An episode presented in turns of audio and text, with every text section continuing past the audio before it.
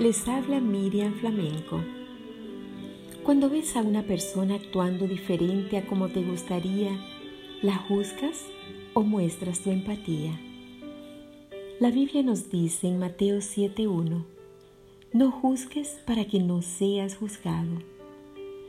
Cuán fácil es mirar a otros y juzgarlos por su manera de actuar sin pensar que detrás de esa actitud pueden estar viviendo un drama. Tal vez esa persona está preocupada por alguna prueba que está pasando o tal vez vive con un trauma de su pasado que no ha podido superar. Más que juzgarlos, ellos necesitan empatía y comprensión. Por lo tanto, pídele a Dios que te ayude a mirar de la forma en que Él lo haría para entenderlos más. Cierra en estos momentos tus ojos y ora por esa persona para que Dios le ayude en su situación.